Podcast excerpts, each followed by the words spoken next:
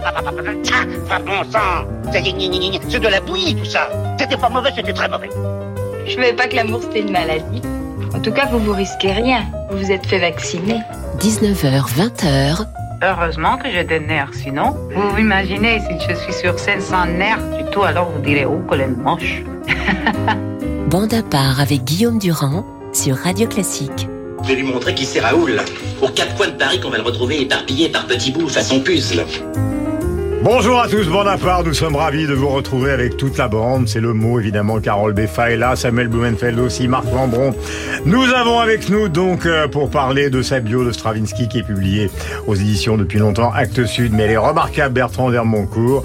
Et nous allons évidemment, je le disais tout à l'heure, euh, faire allusion et plus qu'allusion à la carrière d'Igor Stravinsky. Igor Stravinsky qui est l'un des rares personnages du monde artistique qui a tout inventé ou tout réinventé comme Mozart, Bach, Shakespeare et un certain nombre d'autres. Commençons par le commencement. Il est né en vacances, ce qui est une bonne nouvelle pour tout le monde.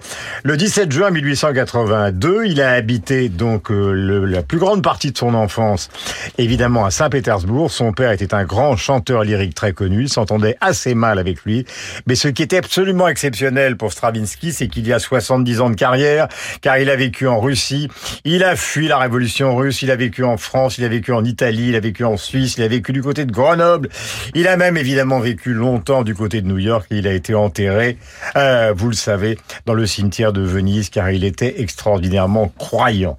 Un film de Yann Kounen retrace, vous allez écouter l'ambiance, ce n'est jamais qu'un film qui retrace l'ambiance de cette fameuse séance du théâtre des Champs-Élysées en 1913. Le film s'est donc consacré à Stravinsky et à Coco Chanel. C'est le Sacre du printemps, version cinéma, comme si vous étiez dans les coulisses. Laisse-moi te présenter Gabriel Chanel, Igor Stravinsky.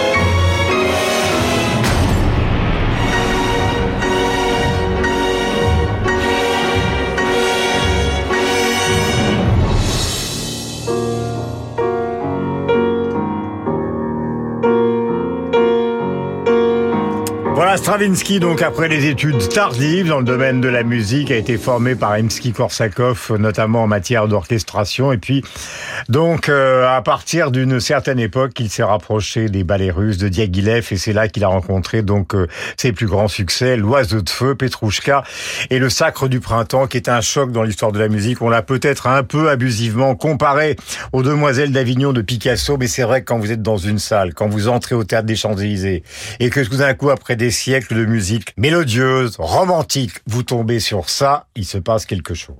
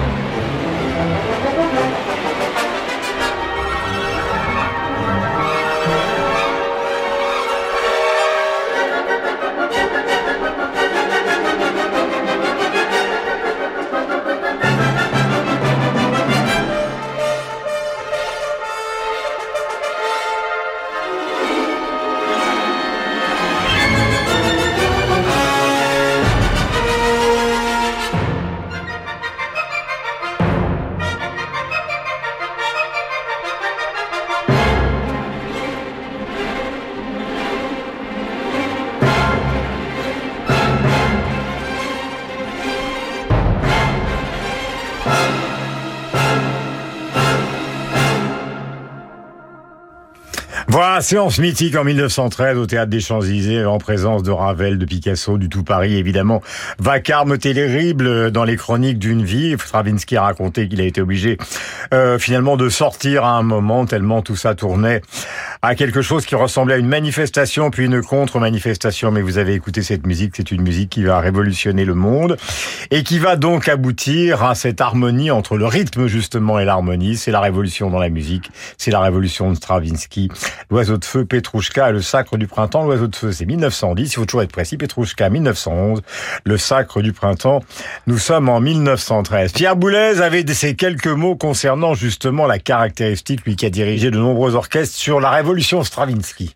Je crois que il y a quelque chose qui est très extraordinaire dans le sacre, c'est une vie rythmique, comme jamais on a eu l'exemple avant. Pour moi, cette nouveauté, rythmique du sacre, c'est comme la nouveauté mélodique, par exemple, qu'on trouve dans Debussy dans l'après-midi d'un faune. Chaque fois que j'entends le début de l'après-midi d'un faune, on se dit, et je me dis encore, que la musique a commencé à respirer autrement. Eh bien, euh, avec Stravinsky, je me dis aussi que la musique a vécu rythmiquement d'une toute autre façon depuis l'irruption de son langage. Et cette grande professeure que fut Nadia Boulanger, qui a donc euh, donné des cours à tout le monde, y compris à Quincy Jones, et parfois donc euh, d'une certaine manière euh, lointaine, puisque Quincy Jones était son ami à des gens comme qui en ont tiré les conséquences, comme par exemple Henri Salvador. Eh bien, Nadia Boulanger considérait que Stravinsky avait une capacité à composer du léger comme du profond. Dans chaque acte qu'il faisait, il y avait quelque chose qui était dans le frivole, dans le burlesque, mais qui était sérieux. Le jour où il a écrit Circus Polka, il était content d'avoir réussi à faire Circus Polka. Et pas de confusion entre Circus Polka et la symphonie de psaume pas de faux religieux, pas de faux signes de croix. Voilà la voix magnifique et prenante, donc, vous n'en entendre, qui est celle de Nadia Boulanger. Nous entrons plus loin, évidemment, dans la carrière de Stravinsky, la suite de Pulcinella. Le Philharmonique d'Israël est dirigé par Leonard Bernstein. C'est Carole Beffa qui va vous raconter tout.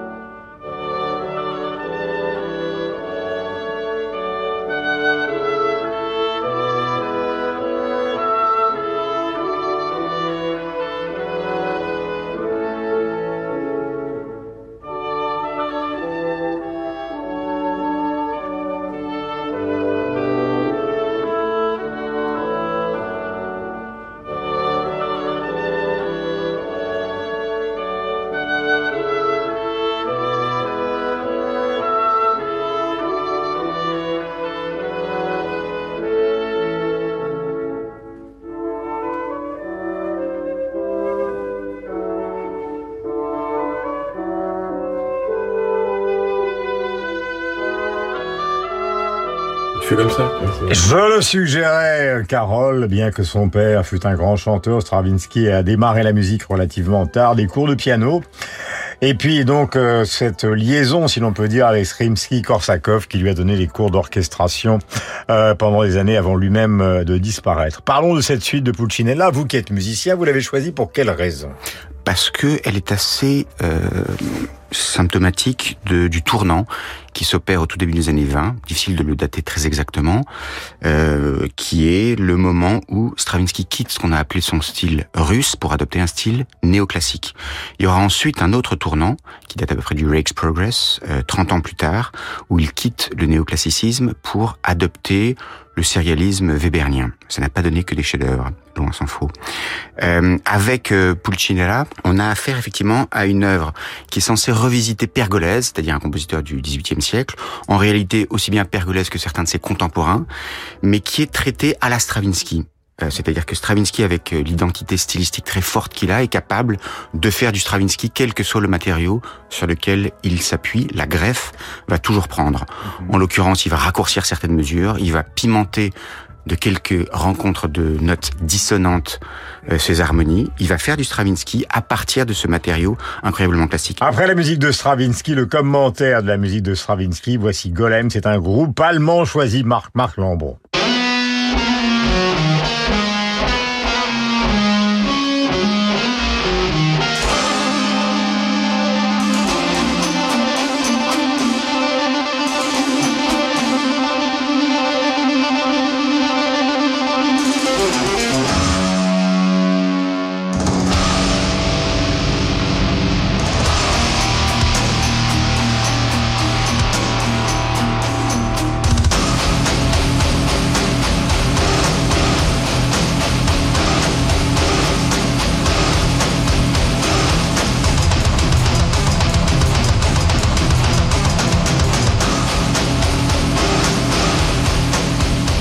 Feu à l'Académie française grâce à Marc Lambron, commentaire Marc l'immédiat et après nous passerons au cinéma. Eh bien, vous savez que Stravinsky comme Schoenberg euh, ont eu leur, euh, leur vie californienne.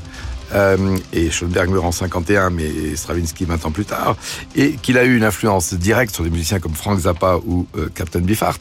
Alors là, c'est autre chose. C'est en 2004 un, un groupe allemand qui s'appelle euh, Golem. L'album c'est Dreamweaver. Donc on prend le début du sacre. Alors le début du sacre, comme vous savez, a été popularisé par Walt Disney euh, dans Fantasia avec Stokowski à la, à la, baguette, mais il en faisait une création du monde avec euh, Amib et Protozoaire. Là, c'est autre chose. C'est le côté percussif, c'est le côté métal euh, de nature à enthousiasmer les, les, kids, comme on dit en beau français. Donc, qui l'eût cru? Il peut y avoir et finalement à aboutir au suicide de l'Hermoncourt. Mais et va... ça va se passer maintenant. Mais enfin, qui l'eût cru? Il y a un pont entre Stravinsky et le heavy metal allemand. Deux versions de la musique. Le massacre, le massacre du printemps, c'est ça? Des, des tympans. ah, du tympan. Bon. Deux versions qui sont liées évidemment à l'histoire du cinéma avec euh, Samuel Blumenfeld. Merci Marc. Voici Bernard Herrmann. La bio de Psychose. Pour moi, c'est inécoutable. Je passe sous la table.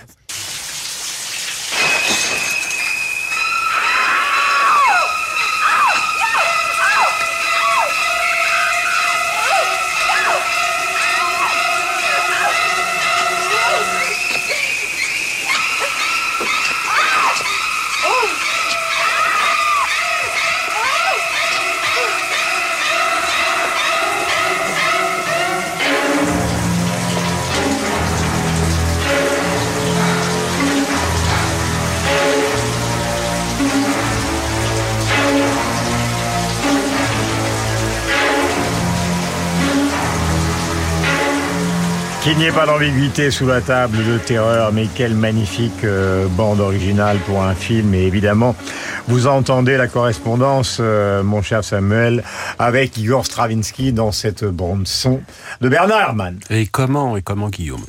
Euh, Psycho, c'est le dernier chef-d'œuvre d'Alfred Hitchcock le dernier vraiment très très grand film d'Hitchcock. Euh, curieusement, c'est un film qui ne plaît à personne durant toutes les étapes de sa production. Véritablement, tout le monde, producteur, monteur, scénariste, même Hitchcock, ne savent pas quoi faire devant ce film. À l'exception d'une seule personne, Bernard Herrmann, musicien attitré d'Hitchcock, qui, en voyant le premier montage du film, se dit « Attention, là, il y a quelque chose à faire » véritablement, c'est quelque chose à faire pour moi, Bernard Herrmann, mais là, le film là qui est sous mes yeux, là devant sur, sur le grand écran, vaut vraiment quelque chose. À l'origine, il faut savoir que Hitchcock ne voulait pas de musique pour la fameuse scène de douche. Et pour le reste du film, il imaginait une partition jazzy. Arrive donc Bernard Herrmann qui dit non. On va mettre de la musique pour donc ce qui va devenir la fameuse scène de douche. On oublie la partition jazzy et moi j'ai en tête une orchestration pour instruments à cordes. Ça, c'est la grande idée de Bernard Herrmann. Alors, bien évidemment, ce que la musique que nous venons d'entendre, c'est celle donc de cette scène de douche. Or, ce que l'on entend en fait, c'est une orchestration en forme de coup de poignard. Cette orchestration en forme de coup de poignard, bah, elle nous rappelle clairement la violence répétitive du sacre du printemps. Elle est vraiment en correspondance directe avec la musique de Stravinsky. Herrmann disait qu'il voulait, pour cette séquence de douche, il voulait retrouver en fait le son de l'eau glacée. C'est exactement ce que nous avons. Et enfin, correspondance évidente entre Herrmann et Stravinsky, les deux hommes étaient amis. Les Dents de la Mer, puisque nous allons passer donc euh, bien évidemment de Hitchcock à Steven Spielberg qui a révolutionné le, le cinéma avec ce film euh, et cette bande son qui est de John Williams.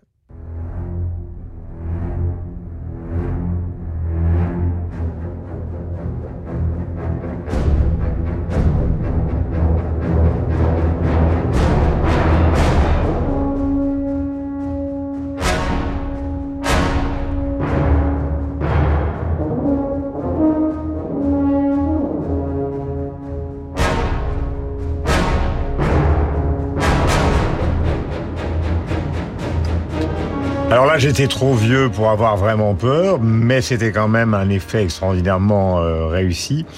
Petit film euh, à l'époque, euh, mais qui a révolutionné le cinéma parce que justement les producteurs se sont dit qu'avec peu d'argent et beaucoup d'imagination, et notamment en matière de musique, on pouvait révolutionner le cinéma et faire des millions et des millions d'entrées. Tout à fait, Guillaume. C'est exactement ce qui s'est passé sur un plan industriel. C'est la naissance du blockbuster.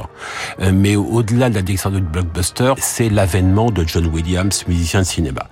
John Williams est pianiste de jazz de formation et fait qui est loin d'être anodin, il sera pianiste également dans les orchestres de Lorna Bernstein et Bernard Herrmann. Très important. Vous voyez la partition qu'on vient d'entendre Lorsque Williams la présente à Steven Spielberg, Spielberg est absolument consterné. Il se demande mais qu'est-ce que c'est que ce truc qui ressemble à un battement de cœur, euh, qui ressemble à un sonar ou à des bruits sous-marins? Spielberg se dit mais qu'est-ce que je vais C'est la faire? trouille.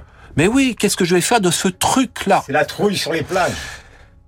Or, euh, ce truc-là, en fait, euh, retrouve en fait les ponctuations dramatiques du Sacre du Printemps. L'inspiration Stravinsky sur Williams dans ce morceau est absolument claire et elle va devenir la signature des Dents de la Mer, l'un des films les plus angoissants de l'histoire du cinéma. Nous allons conclure cette première partie avec Bertrand Hermoncourt, auteur d'une biographie donc sur Stravinsky. Bertrand, bonjour. Euh, Il y a énormément de choses à dire sur Stravinsky. J'ai parlé de cette euh, enfance à Saint-Pétersbourg. J'ai parlé évidemment de Rimsky-Korsakov. Nous avons raconté l'histoire euh, des, des ballets russes, puis finalement cette vie qui a été euh, celle de la fuite de la révolution russe, la fuite de la guerre de 14. Il a vécu en France, il est resté trois ou quatre ans du côté de Biarritz, il a vécu du côté de Grenoble, il est enterré, on le sait, à Venise. Au fond, je me souviens, il y a des années, vous avez signé dans l'Express à papier ce que l'on sait, ce qu'on ne sait pas vraiment sur Stravinsky. Qui, qui, quelle était exactement sa personnalité? Ah, ça c'est difficile. Euh, Quelques grands auteurs en ont parlé. Et à chaque fois, ce qui revient, c'est euh, d'abord sur son physique, son côté animal. C'était un homme petit, euh, avec des yeux très perçants, mais euh, un physique très sec, un peu de danseur. Euh, par exemple, Cocteau euh, parlait de lui euh, comme une fourmi verticale qui, qui aurait joué et chanté une fable de La Fontaine. C'est une image. Hein. Ramu aussi parle de lui plus d'un point de vue moral. Alors là, je cite parce que c'est vraiment intéressant. Il, il fait le portrait de Stravinsky comme étant un homme complet, c'est-à-dire un raffiné et en même temps un primitif. Quelqu'un de sensible à toutes les complications, mais aussi à l'élémentaire. Capable des combinaisons de l'esprit les plus compliquées et en même temps des réactions les plus spontanées et les plus directes. Mmh. C'est pour ça que c'est Ouais. quelqu'un, à mon avis, qui déstabilisait un peu ses interlocuteurs. D'abord pour son intelligence, je pense, euh, euh, vraiment très pointue, très précise et un peu flamboyante et un peu écrasante pour les autres aussi, il faut bien dire. C'est, je, je résume, vous allez me dire si j'ai tort ou j'ai raison, Bertrand, est-ce que c'est pas la définition du russe cosmopolite? C'est-à-dire Ah bah, de l'homme complètement. qui a une culture euh, ancestrale et qui tout d'un coup découvre le monde, ou plutôt un que le monde. aristocrate par ailleurs, euh, très opposé à la révolution, euh, très opposé au libéralisme euh, occidental aussi. Hein, ça, on, on, on le sait pas, mais c'est un des traits importants. Et puis, euh, il a coupé tous les ponts avec la Russie, même s'il a fait un retour en URSS dans les années 60. En tout cas, dans son œuvre, euh, ce que disait Karol Beffa tout à l'heure est très juste, c'est-à-dire qu'il c'est un compositeur russe qui arrive à Paris, et puis à partir de, de la fin de la guerre, il devient quelqu'un d'autre. Kundera a une très bonne formule d'ailleurs. Il dit qu'il c'est non pas un cosmopolite, mais quelqu'un qui s'était réfugié dans son œuvre. Voilà pour cette définition donc et la bio de euh, Bertrand Hermoncourt qu'il faut absolument lire aux éditions Actes Sud où l'on voit un Stravinsky élégant, jolie cravate, jolie veste, jolie moustache, Un dandy toute fine. aussi, bien sûr. Un dandy fou amoureux de Chanel. Il a vécu donc euh, en partie près de Biarritz, d'ailleurs dans la villa de Chanel à Garches, mais après près de Biarritz pour être à côté d'elle. Sans résultat semble-t-il, mais ce n'est pas le sujet. Le sujet sur la radio classique, c'est la musique. Simone Veil nous livre un témoignage bouleversant. En 2006, dans un entretien accordé à Lina, elle dévoilait pour la première fois son enfance heureuse, puis le convoi vers Auschwitz, son internement dans les camps, les humiliations, mais aussi la camaraderie. Ce témoignage est retranscrit dans Seul l'espoir apaise la douleur, une œuvre nécessaire pour le devoir de transmission, disponible en format poche aux éditions J'ai lu. Deux tragédies lyriques, icônes de l'âge d'or du grand siècle, par le concert spirituel dirigé par Hervé Niquet. L'une au Théâtre des Champs-Élysées, l'autre à emporter. Iphigénie en tauride de Desmarais et Campra avec Véronique Jans sera donné le 9 janvier à Paris au Théâtre des Champs-Élysées.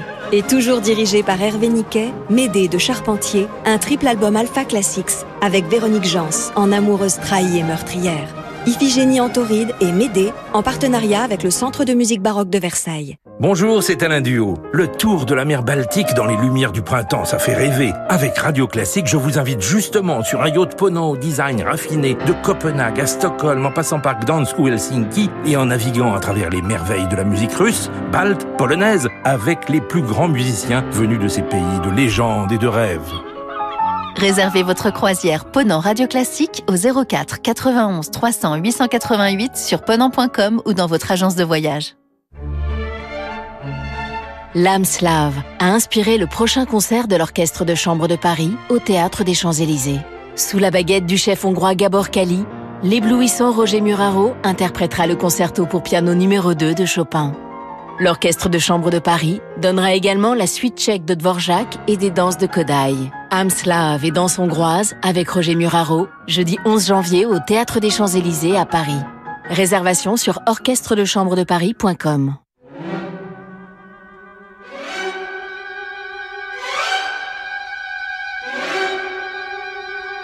Je pense que j'ai commencé assez mal et je n'ai cessé de progresser. Et je pense que les derniers films que j'ai faits, c'était sûrement ce que j'ai fait de mieux. 19h, 20h. Comme les touches du piano noir et blanc, il y a toujours cette, cette mathématique dans la composition euh, des cadres, exactement comme une musique de Bach d'ailleurs. Bande à part avec Guillaume Durand sur Radio Classique. Émission bande à part consacrée donc à Igor Stravinsky, l'un des géants évidemment de l'art euh, du 19e et du 20e siècle, carrière énorme, on le disait tout à l'heure, plus de 70 ans. Avec Marc Lambron, nous allons faire une sorte de, comment peut-on dire, euh, de visite à l'intérieur de l'œuvre de Stravinsky en commençant par l'oiseau de feu et voyant tous ceux qui derrière ont pu s'inspirer justement de cette musique exceptionnelle, comme par exemple Africa Bambata, Miles Davis ou Michael Jackson. Mais d'abord l'original Stravinsky.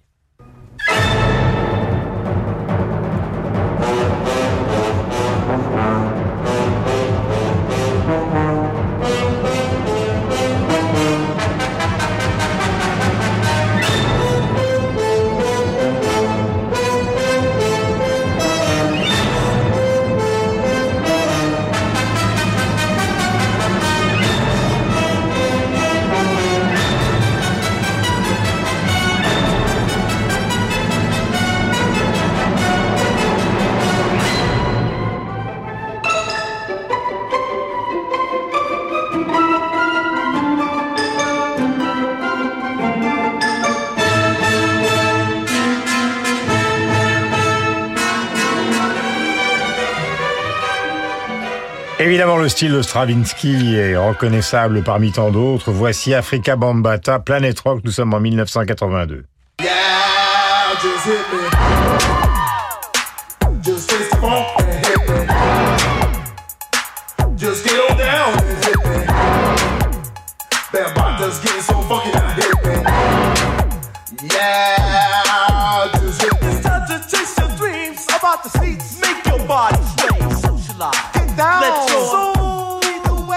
Et poursuivre dans un de ses grands albums, euh, Miles Davis, Toutou, nous sommes en 1986 en plein jazz rock.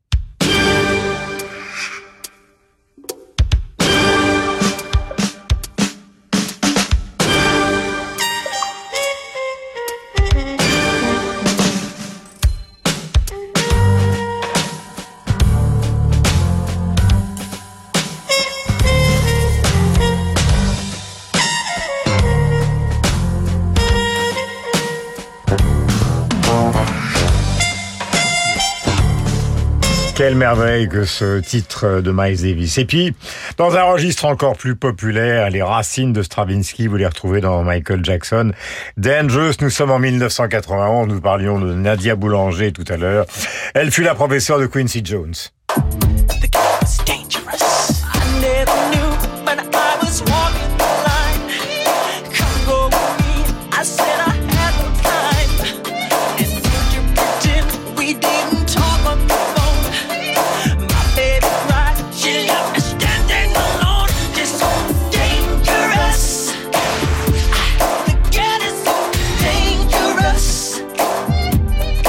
Voilà, Bubblegum adaptation ou réalité, en tout cas tout ce qui a été dans Stravinsky, c'est un mélange fort de l'harmonie et en même temps du rythme, vous le retrouvez dans les extraits qu'a choisi Marc volontairement. Oui, alors, c'est un mouvement de l'oiseau de feu, la danse infernale du roi Katchef. 1979, deux ingénieurs australiens qui intègrent cet accord extrêmement tranchant qu'on a entendu, qu'on peut peut-être réécouter, dans un synthétiseur euh, Fairlight. Et cet accord va être échantillonné ensuite, samplé, comme on dit en, en franglais, dans, au fond, la musique noire américaine. Et les trois exemples que nous avons eus, euh, dans le hip-hop, c'est Africa Bambata avec son producteur Arthur euh, Baker sur un album qui s'appelle Planet Rock. Deuxièmement, échantillonnage de cet accord, alors qui, qui est un peu mutant, qu'on ne connaît pas forcément, mais c'est un sampling dans Tutu de euh, Miles Davis, et enfin dans Dangerous de Michael Jackson en 1991 également. Donc euh, on passe de l'oiseau de feu par échantillonnage à euh, trois musiques qui sont des musiques noires américaines. Nous allons enchaîner avec Modeste Moussorski, que Stravinsky adorait. Voici une nuit sur le Mont Chauve, orchestre de la radio de Francfort, dirigé par Andris Poga. Nous sommes en 2023 et c'est un choix de Carole Beffa.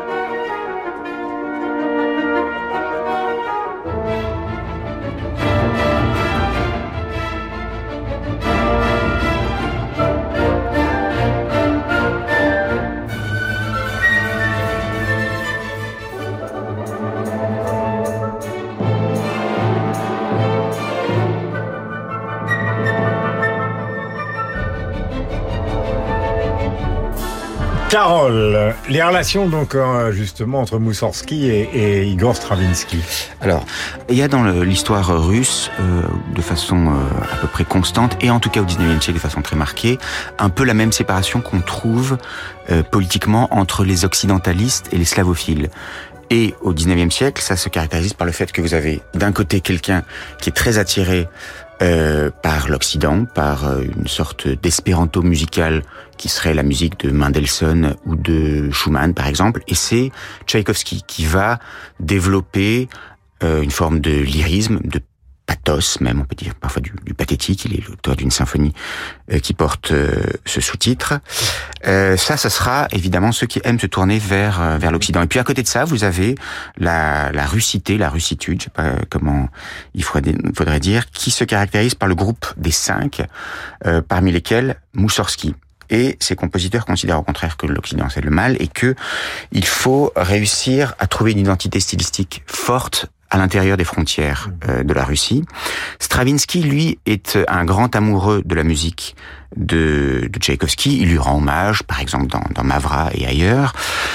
Et euh, il aime par ailleurs euh, effectivement ces explosions de lyrisme, mais aussi ce côté euh, quasiment tribal que peut avoir euh, la pulsation. C'est ce qui marquait euh, Marc Lambron dans les trois extraits qu'il nous a donné à entendre. C'est ce côté percussif incroyablement fort, avec une obstination et l'entêtement, on va dire là. Euh, a un, un, côté païen aussi. Hein. Et un côté tout à fait païen. The Rite of Spring, c'est la traduction euh, du Sacre du Printemps. Pour parler comme Samuel Blumenfeld. Quelqu'un avait dit que le sacre, c'était les géorgiques de la préhistoire, si je ne me trompe. C'est bien vu. Euh, et donc, je, je, trouve que dans cette version euh, par Andris Poga de d'une nuit sur le Mont Chauve, chef-d'œuvre absolu de, de de Moussorski, on a ça. Euh, ajoutons par ailleurs que Stravinsky, avec Ravel, -hmm. a euh, réorchestré certains passages de la Rovanchina, autre chef-d'œuvre de, de Moussorski. Euh, alors, Moussorski, dans ses opéras, est assez peu donné. Il avait été à l'Opéra de Paris il y a à peu près dix ans. On va avoir la chance d'entendre Boris Gounod justement sous la baguette de Boris Boga au Théâtre des Champs-Élysées dans quelques mois, et ce sera dans une mise en scène certainement très inventive d'Olivier Pi. Il me semble qu'il y a le diable dans Une nuit sur le Mont Chauve, et il est aussi dans l'histoire du soldat. Il, et se, il se promène d'une œuvre à l'autre. C'est une, une, transition très bienvenue avec ce qui va venir, cher Marc. Nous sommes en 1924. Stravinsky déménage à Nice, donc il y a beaucoup de voyages entre l'installation aux États-Unis En 1940, le départ de la Russie avant la guerre de 14, les passages par Paris. Donc il y a deux œuvres majeures à cette période qui ont été composées par lui, notamment Oedipe Rex. Nous sommes en 1928.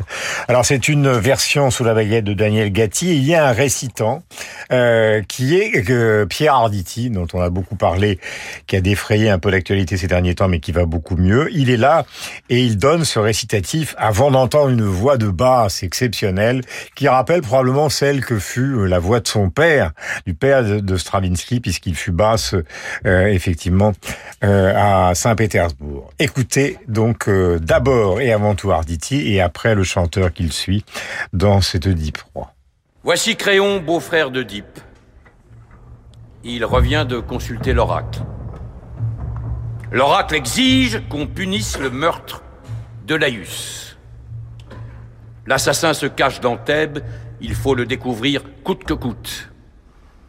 Oedipe se vante de son adresse à deviner les énigmes. Il découvrira et chassera l'assassin.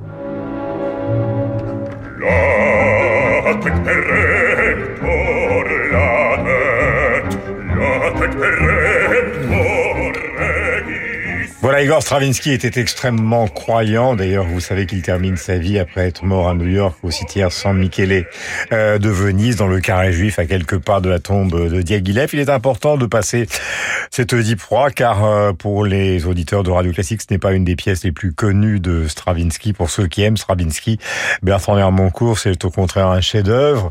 Et vous allez nous expliquer pourquoi parce que c'est une des œuvres théâtrales de Stravinsky qui est plus donnée maintenant. C'est une œuvre qui a été assez critiquée au moment de sa sa création. On trouvait que c'était euh, du marbre euh, qui s'animait pas trop, comme euh, on dit parfois de la musique. Mais euh, elle marque aussi la collaboration avec Cocteau de Stravinsky avec un, un des écrivains que lui a apporté Diaghilev, c'est-à-dire Cocteau. Ensuite, il travaillera avec Gide à Perséphone, une autre œuvre théâtrale un peu bizarre. En fait, Stravinsky avait toujours euh, un problème avec l'opéra. Donc il a fait euh, Le Rossignol, qui est une œuvre assez courte, euh, dans laquelle il n'y a pas vraiment de personnage. Donc ça, ça crée un petit problème pour, pour la montée. Ensuite, il a fait Mavra, qui dure 20 minutes. Euh, pareil, c'est une œuvre qu'on donne jamais parce que simplement on peut pas faire une soirée avec. Mavra, Ensuite, Mavra. voilà. C'était ce qui. C'était Mavran. titres, Euh, Oedipe, il y a un récitant, donc c'est un peu particulier aussi. Et dans Perséphone, il y avait un rôle mimé qui était le rôle principal. Donc, euh, vous voyez, en fait, avant d'arriver à, au Rex Progress, qui est son opéra euh, donné un peu tout le temps, euh, Stravinsky a expérimenté comme il, il faisait euh, dans plein de domaines. Et il a, euh, à Paris, fréquenté euh, les, les milieux euh, des, des écrivains. Il avait aussi un projet avec Paul Valéry, qui n'a pas abouti, même si Paul Valéry lui a l'a beaucoup inspiré, en tout cas, pour son livre qui, qui s'appelle La poétique musicale. Il y a Oedipus Rex, il y a Perséphone, C'est la Grèce. et il y a Apollon Musagète. C'est la Voilà. Grèce, c'est la Grèce C'est antique. la mode. Et c'est la mode de la, des années 30. Oui. Ça a été composé d'ailleurs, là on est euh, au milieu des années 20 Et, et, il se trouvait effectivement en France à cette époque-là, avant de regagner les États-Unis, plutôt de gagner les États-Unis euh, en 1940. Voici Jerry Goldsmith, c'est la bande originale de La planète des singes, c'est dans la première version, celle de 68. Vous me direz que nous passons parfois, semble-t-il, du coq à l'âne, eh bien pas du tout, c'est la raison que nous allons comprendre avec Samuel Blumenfeld dans un instant.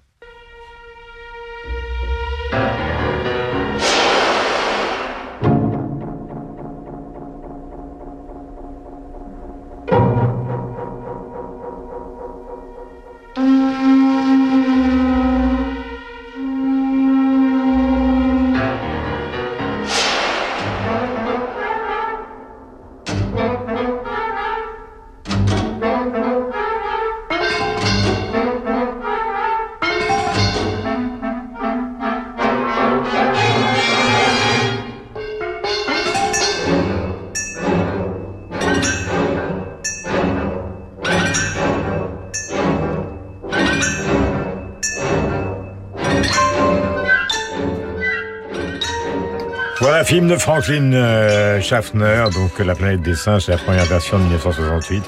Énorme carton dans le monde du cinéma avec euh, cette bande originale qui est, quand on l'écoute comme ça, sans voir le film, qui est finalement beaucoup plus, comment peut-on dire, moderniste qu'on ne pourrait le croire. Ah bah c'est une c'est une bande son quasiment expérimentale, hein, je veux dire avec euh, ses utilisations de cuivre, euh, des sonorités inquiétantes qui codent d'ailleurs parfaitement à la fable apocalyptique de Franklin Schaffner adaptée du, euh, du, du roman de Pierre Boulle. C'est extrêmement étonnant, c'est véritablement, je dirais presque l'irruption d'une musique quasi sérielle dans le monde, dans le monde hollywoodien. C'est très très surprenant. Et en fait, ce n'est pas si surprenant que cela quand on connaît bien Jerry Goldsmith. Jerry Goldsmith a grandi en Californie dans une famille juive. Par ses parents, il aura rencontré tous les musiciens exilés à Los Angeles, Kurt Weill, Schoenberg et Stravinsky. Donc véritablement, ces musiciens ont façonné Jerry Goldsmith, dont Stravinsky. Et donc, cela nous donne, euh, quelques, quelques décennies plus tard, cette extraordinaire bande-son de la planète des singes. Ragtime, c'est Igor Stravinsky et c'est Marc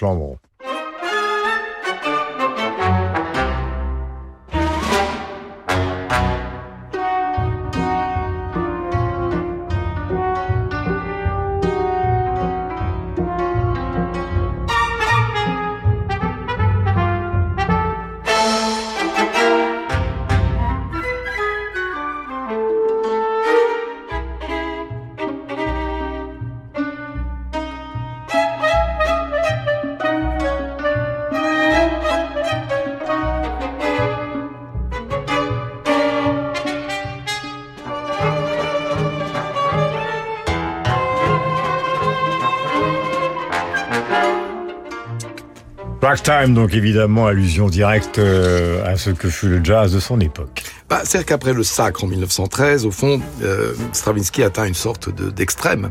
et ça va ouvrir euh, l'époque dont nous avons déjà parlé, des explorations et des retours à notamment Pergolèse, comme on l'a dit tout à l'heure pour Pulcinella, mais Nos, c'est de la musique populaire russe, et puis il y aura le, le néoclassique. Alors, euh, en 1917, il y a déjà l'histoire du soldat, qui est une sorte de, de, cubisme musical parlé, en collaboration avec Ramuse, avec un récitant.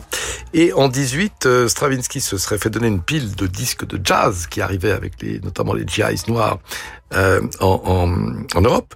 Et il y a l'idée de gentrifier par une musique de concert comme autrefois la valse ou la mazurka avait accédé à la dignité euh, symphonique. Donc c'est un, un, jazz qui va vers le classique. Donc il y a 11 instruments avant, en effet, euh, cordes, euh, percussions, un cymbalum hongrois.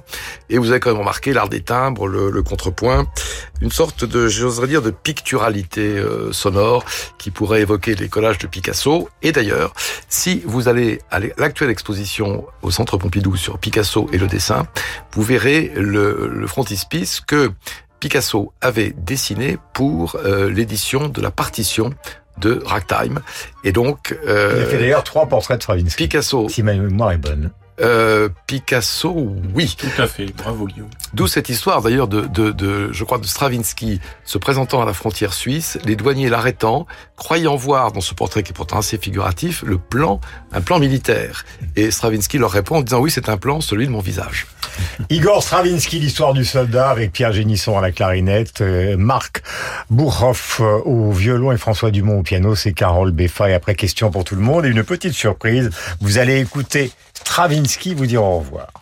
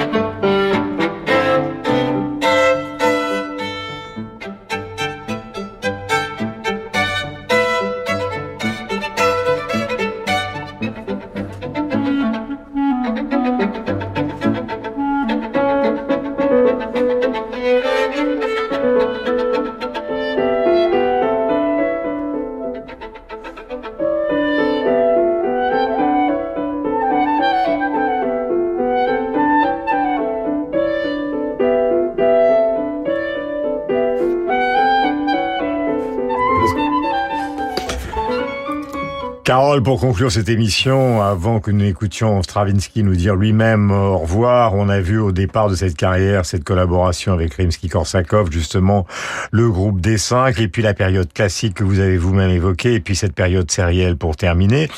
Parce qu'il y a une certaine forme de concurrence aussi, c'est-à-dire qu'il y a à la fois les Russes de son époque, les Russes d'avant, puis après arrive Schoenberg, Berg, Webern, Varese, et il n'a pas du tout l'intention de se laisser noyer par la modernité, je dis pas qu'il court derrière, mais en tout cas, il a l'intention de suivre le mouvement, car toute cette carrière va durer quand même 70 ans. C'est vrai. On s'est posé la question de savoir pour quelle raison il avait in extremis, évidemment après la mort de Schoenberg, épousé le sérialisme plutôt webernien que schoenbergien, euh, avec une œuvre euh, Agone qui est un peu à mi-chemin entre le Stravinsky euh, russe et, et, euh, et ce sérialisme, mais d'autres œuvres qui ne sont pas toujours très intéressantes. Peut-être la, la... Euh, pardon, Carole, mais il disait que l'art était un véhicule qui n'avait qu'une vitesse, c'était la première, il n'y avait pas de marche arrière. Lui-même ayant fait tout un tas de zigzags avec son véhicule, on peut se méfier comme de toutes les déclarations Alors, de Stravinsky, parce qu'il s'est beaucoup contredit au fil du temps. Je vais vous poser la question euh, concernant Stravinsky qu'on a beaucoup euh, affirmé, enfin comme ce n'est donc pas une question, mais affirmé à propos de Picasso, on dit Picasso a inventé le XXe siècle. Est-ce que c'est vrai que la comparaison avec Picasso est justifiée? Picasso-Stravinsky seraient les, les deux personnages qui ont, plus que les dates, inventé le XXe siècle. Est-ce que c'est vrai ou est-ce que c'est faux? Quand j'avais demandé à ce grand compositeur hongrois qui est Ligeti, euh, s'il se sentait redevable avec Stravinsky, il m'avait dit très justement, je pense qu'il n'y a pas un seul compositeur euh, ayant été écrit après 1945 qui ne soit pas redevable à Stravinsky. La comparaison est vraiment juste, euh, d'a- d'abord d'un point de vue historique, parce qu'ils sont à peu près des contemporains, et puis parce qu'ils ont suivi la même trajectoire. Je veux dire, euh, Stravinsky a fait du néo-Stravinsky à une époque de la même manière que, que Picasso a fait du néo-Picasso. Le- les Demoiselles d'Avignon correspondent au sac. La période néoclassique est à la Ingres.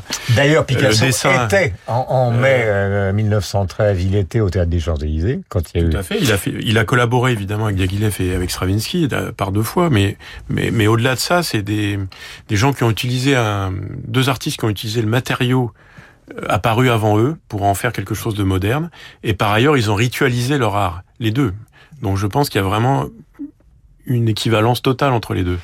Marc Lambron. Bah, D'abord, il y a les dates. Euh, Stravinsky meurt en 71 et Picasso en 73. Donc, ils seront contemporains jusqu'au bout.